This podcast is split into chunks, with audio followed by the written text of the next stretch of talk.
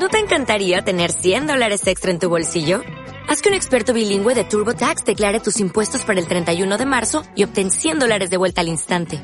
Porque no importa cuáles hayan sido tus logros del año pasado, TurboTax hace que cuenten. Obtén 100 dólares de vuelta y tus impuestos con 100% de precisión. Solo con Intuit TurboTax.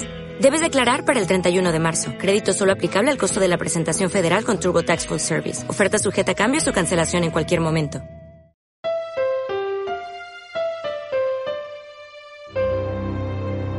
Acción Cultural Popular presenta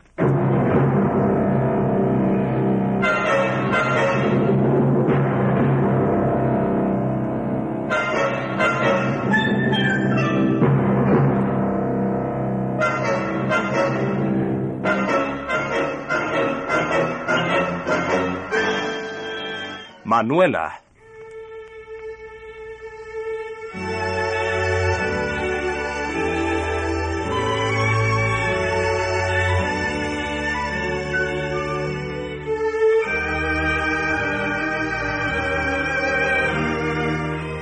Una novela del escritor colombiano Eugenio Díaz en la que la realidad de la Tierra palpita emocionadamente. Adaptación radial de Andrés Pardo Tobar. Interpretación del grupo escénico de esta emisora, dirigido por Ricardo Castillo Franco. Montaje y grabación de César Mancipe.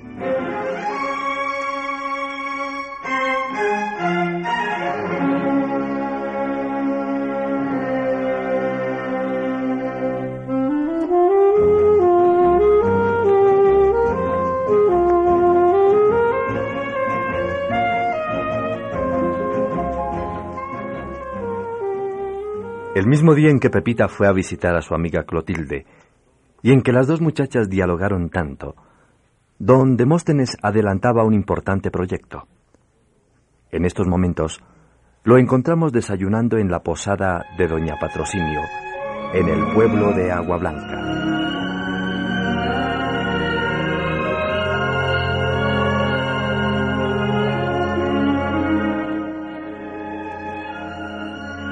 Entonces siempre es que sale mañana de cacería donde Demóstenes. Sí, doña Patrocinio, esas son mis intenciones. Ah, caramba. Bueno, ¿ya preparó la escopeta? De eso me ocuparé esta noche. ¿Y con quién se va a meter a la montaña? Pues con mi criado José. ¿Los dos solitos? Sí. Pero eso no puede ser. ¿Por qué?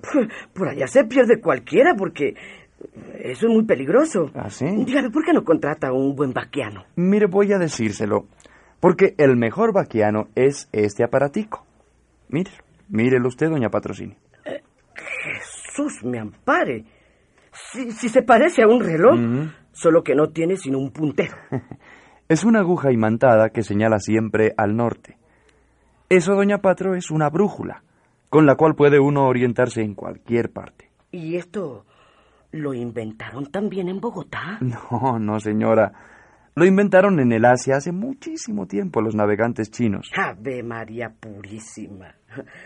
Así que como dicen que el que sabe, sabe. Bueno, ¿ya qué horas piensan salir para la montaña? Pues antes de que amanezca. Pues entonces le diré a Manuela que les prepare un buen fiambre. Ah, eso sí. Muchas gracias, doña Patro. Manuelita. Manuela. Venga para acá, mi hija, que tengo que decirle una cosa.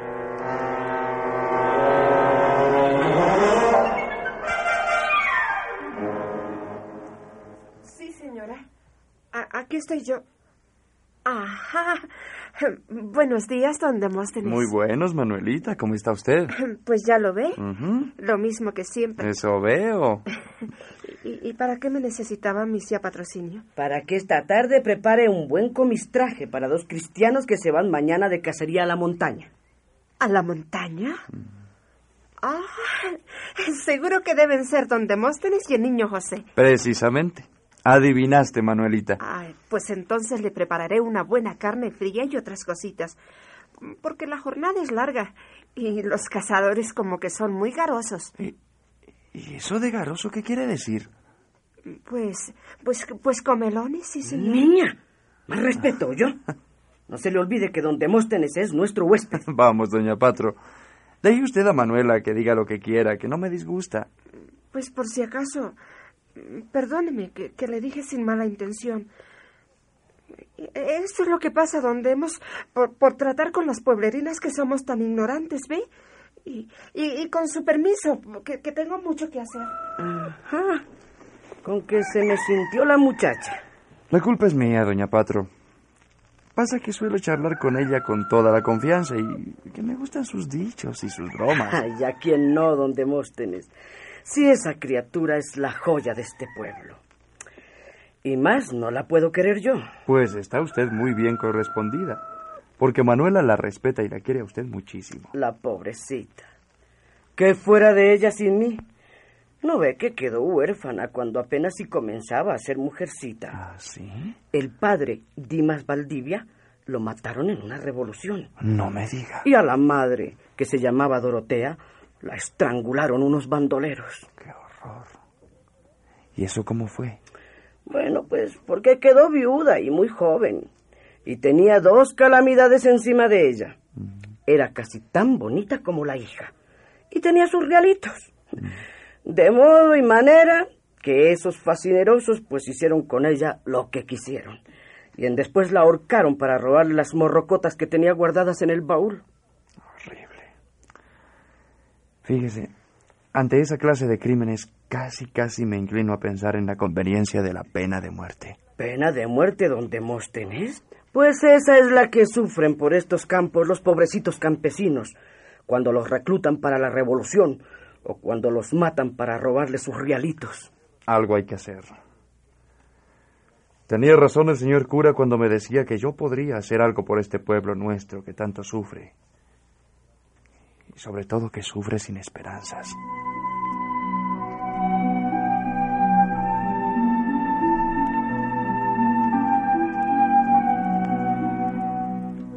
Al día siguiente, mucho antes de amanecer, don Demóstenes y su criado José salieron rumbo a la montaña a la que llegaron cuando el sol comenzaba a dorar los lejanos picachos de la cordillera oriental. Ante ellos se alzaban los robles, nogales y cedros de la montaña, en majestuosos escuadrones ligados entre sí por el abrazo de las lianas y los bejucos. Olía a musgo, a hojas secas, a flores invisibles todavía.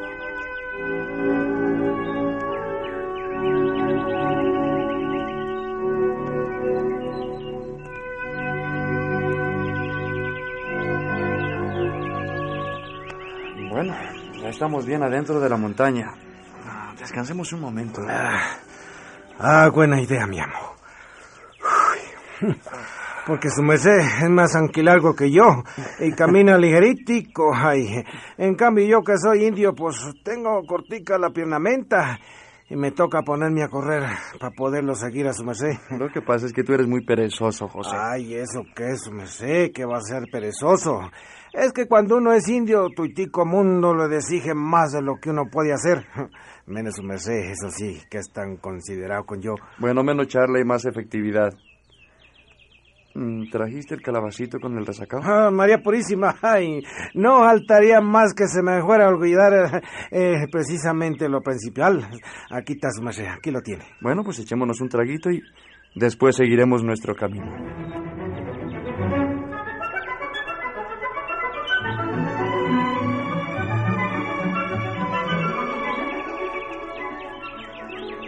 A poco de caminar, llegaron los cazadores a un claro del bosque, donde se alzaba una gran piedra con pinturas aborígenes, semiocultas entre líquenes y helechos, donde Móstenes ordenó a José que la limpiara con el machete, y al terminar esta labor, pudieron admirar las figuras que los indios, en época remota, habían dibujado en ella.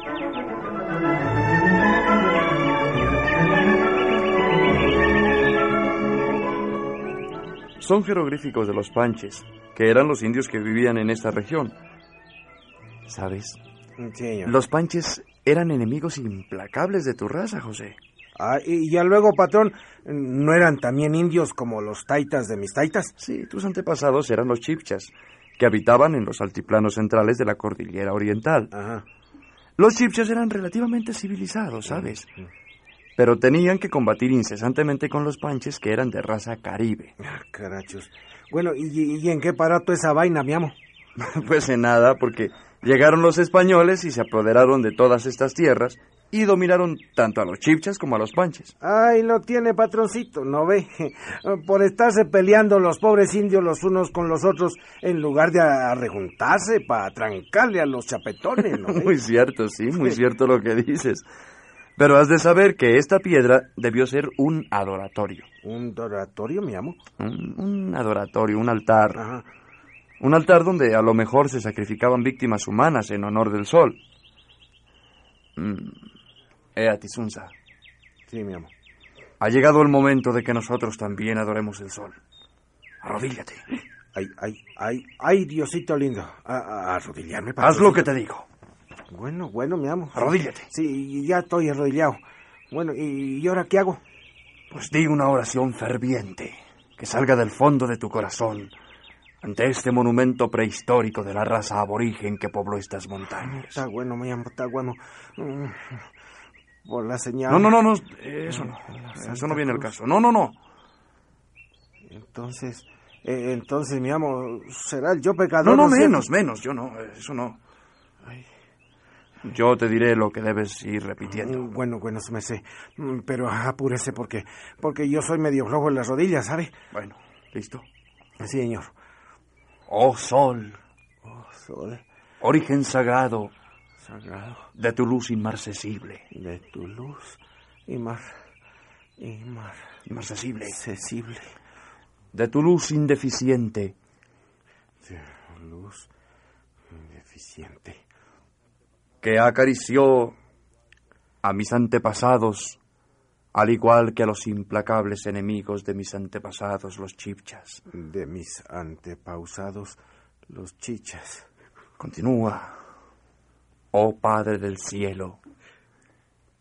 Repite, Señor, continúa, oh Padre del cielo, Padre del cielo, enviando tus rayos caloríficos sobre indios y blancos, indios y blancos, al igual que sobre cristianos y mahometanos. sobre cristianos y mometanos.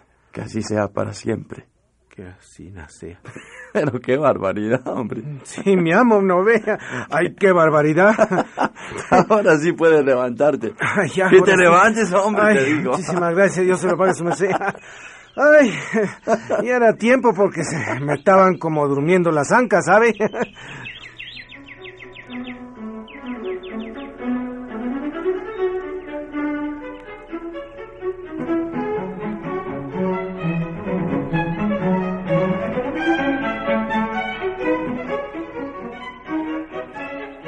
Qué bellos eran en otro tiempo los bosques tropicales de Cundinamarca. Cedros, nogales, botunos y ocobos de flores policromadas, levantándose al cielo formaban bóvedas umbrías, por las cuales apenas si alcanzaban a filtrarse algunos rayos del sol. El suelo estaba limpio en algunas partes y en otras cubierto de helechos, de tallos rastreros y de hojarasca seca, que crepitaba blandamente al paso de los viajeros.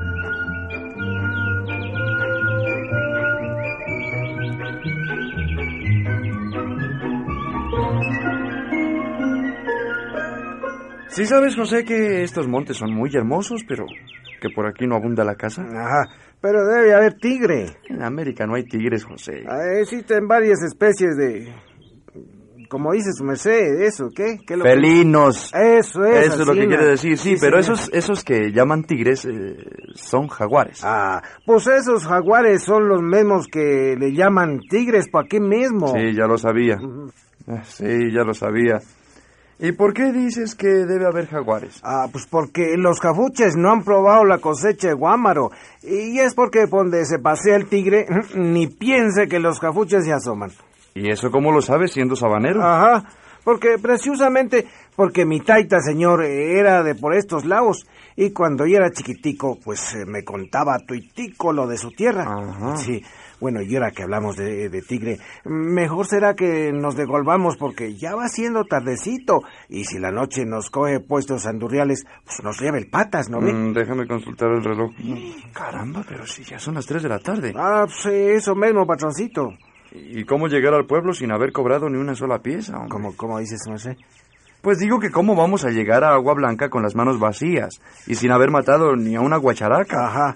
Pues llegamos a Sina como salimos, uh, puros escoteritos. Hmm, Buena es esa, para que Manuela nos haga la burla, ¿no? Sí, eh, mejor será que tuiticos se burlen de nosotros que pasar la noche entre tigres y culebra cascabel, ¿no ve? Mm, Bueno, sí, tienes toda la razón.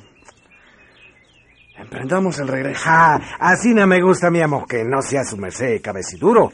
Hache pa'lante si quiere que yo lo sigo.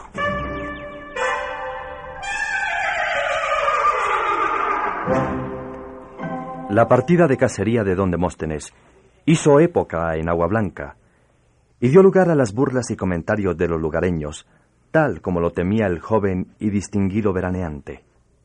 Y eso como que no dejaron bicho viviente en el bosque. ¿No es cierto, niño José? Ja, pues para que lo sepa, niña Manuelita, que matamos un tigre que lo menos que pesaba eran sus diez quintales. Ah, eso sí. Uy, como quien dice, 40 robas, ¿no? Bueno, pues eh, tanto como cuarenta, pues tampoco, ¿no, señora. Pero sí pesaba sus treinta y nueve. ¿Y por qué no se trajeron la piel, que es tan bonita? Pues eh, en eso estábamos, niña Manolita, cuando se nos desgajó otro tigre en todavía más grande que el muerto. Y, y entonces fue cuando el patrón cayó en la cuenta que estábamos entre una tribu de tigramenta de lo más fiero, ¿sabe? Uy, qué horror. Sí, ¿no ve? ¿Y qué hicieron entonces? Ah, pues salirnos lo más apicitica que pudimos de entre esos andurriales, porque eh, también ya era muy mucha temeridad, ¿no es cierto? Ah, sí, claro. Muy bien hecho, niño José. De manera entonces que ustedes son lo que se dice dos héroes, ¿no? Ah, pues el patrón sí, niña Manuelita. Él no quería irse antes de haber matado media docena de tigres. Pero como cuando uno de los que aparecían era más grande que el otro, pues ni a cañonazos hubiéramos podido acabar con ellos. Sí, claro. Hu- Hubiera sido una temeridad quedarse en esas lomas. Ay, no eran lomas, niña Manuelita. Eran meros lomos de tigre lo que veíamos borrear por toiticas partes. Ay, ay, virgencitica y chiquinquirá, que de puro milagro pudimos salvarnos, para que lo sepa. Milagro de la Virgen, sí, señor.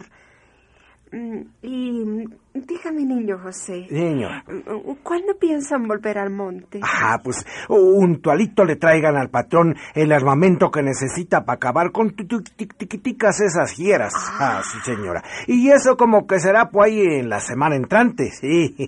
Bueno, y cuando volvamos a acabar con la trigamenta, ¿nos acompaña gustecita, niña Manuelita?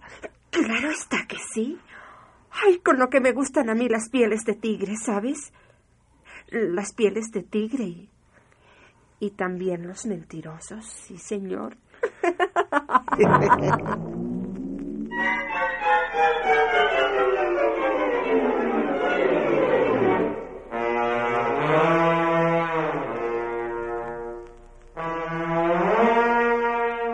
Ah, caramba, y, y lo que le soban a uno la paciencia en este bendito pueblo, ¿no? ¿Cómo es eso, José? Ay, ¿Qué es lo que estás murmurando por ahí? Yo, murmurando, mi amo. Los que están murmurando son estos calentanos. Ay, si supiera su merced lo que dicen de nosotros. ¿Qué dicen? Que somos unos flojos, que nos perdimos entre la montaña, que vimos un cabuche y creyendo que era un tigre salimos corriendo para abajo. Y, y que le apuntamos a una guacharaca creyendo que era un águila real, ¿no ve? Ay, Dios. Déjalos que se diviertan, hombre. Déjalos que digan lo que quieran. En realidad lo que a mí me interesaba no era la cacería de animales, sino la de plantas. También es cierto su merced, sí, señor. Pero eso que lo van a entender estos pueblunos de por aquí. En todas las aldeas son lo mismo, José. Y aprovechan cualquier oportunidad para burlarse del forastero. Pero en el fondo lo cierto es que no nos quieren mal y que nos respetan. Sí, mi amo, así no es. Ay, ay. Eh, Y ahora, y ahora que me recuerdo, eh, en- todavía no ha recibido su merced ningún mensaje la señorita Clota. Clotilde se llama. Ay, sí, su merced. No me le recorte el nombre, José, por favor. Perdone su merced, sí. Bueno, y, y volviendo a lo mismo, ¿qué cree su merced? Eh, eh, ¿Sí le contestará? Pues hasta ahora no he recibido ninguna noticia. ¿Acaso para fuerte, mi amo? Es que con las muchachas no hay como hacerse el importante y, y más mejor que escribirles, pues echarles unos sus cantas, pero que sean de esas bien picantes. ¿Cantas? sí, señor. Bueno, a propósito, échate una de esas bien picantes. a bueno, pues oiga su merced esta, que es de lo mero gino, como para que se la echa a la Manuela en día, un día de estos. ¿sabes? A ver, a ver, a ver, ¿cómo Ah, es? verá. Eh, las negras huelen a piña y las morenas a clavo y las negras, negras, negras a gallinazo mojado.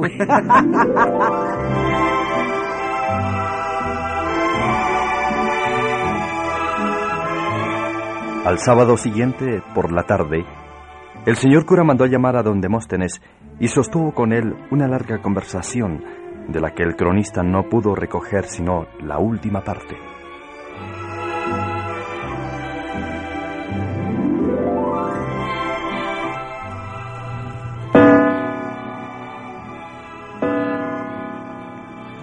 ¡Qué barbaridad!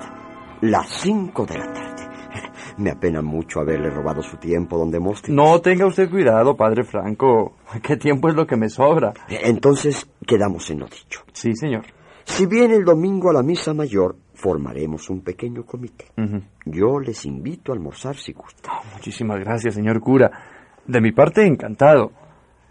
Y cuente conmigo irrevocablemente para su proyecto. Gracias, don Demóstenes, gracias, muchas gracias.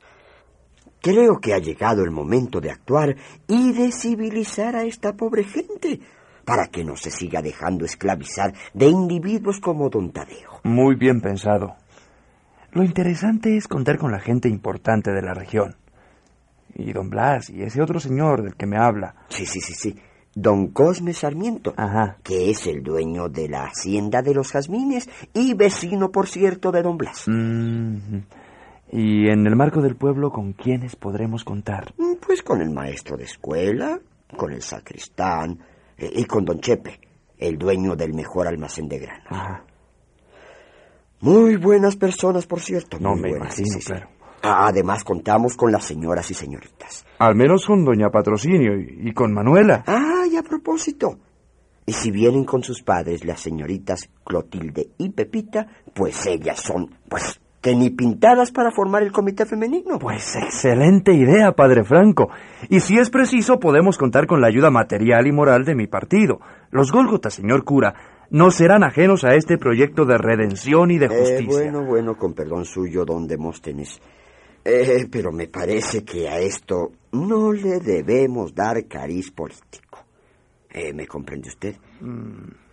Eh, para nuestros propósitos no necesitamos sino de buenos ciudadanos, cualquiera que sea el partido a que pertenezca.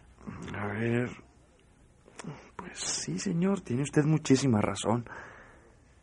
Será la nuestra una unión patriótica, una cruzada auténticamente cristiana, un movimiento redentor.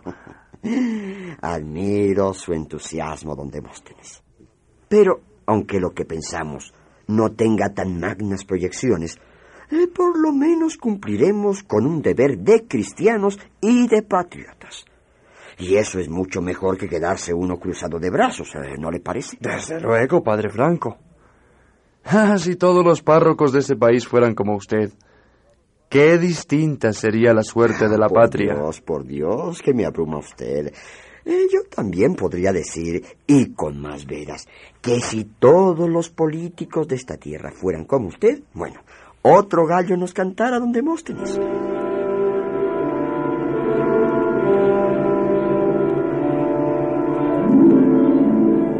Por lo visto, los planes del señor cura y de don Demóstenes son muy importantes. ¿En qué consistirán? Esperemos con paciencia que llegue el domingo en el lento y pausado cortejo de las jornadas de Agua Blanca.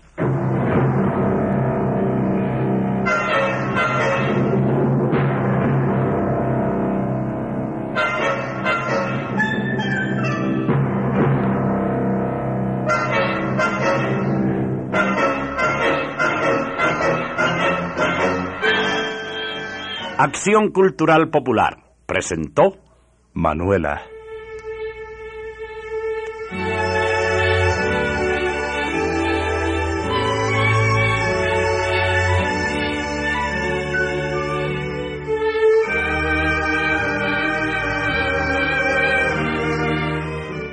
Una novela del escritor colombiano Eugenio Díaz nacida al calor entrañable de nuestra tierra. Presentada diariamente por esta emisora en episodios radiales especialmente preparados por Andrés Pardo Tobar. Interpretación del grupo escénico de esta emisora, dirigido por Ricardo Castillo Franco. Sonorización y montaje, César Mancipe.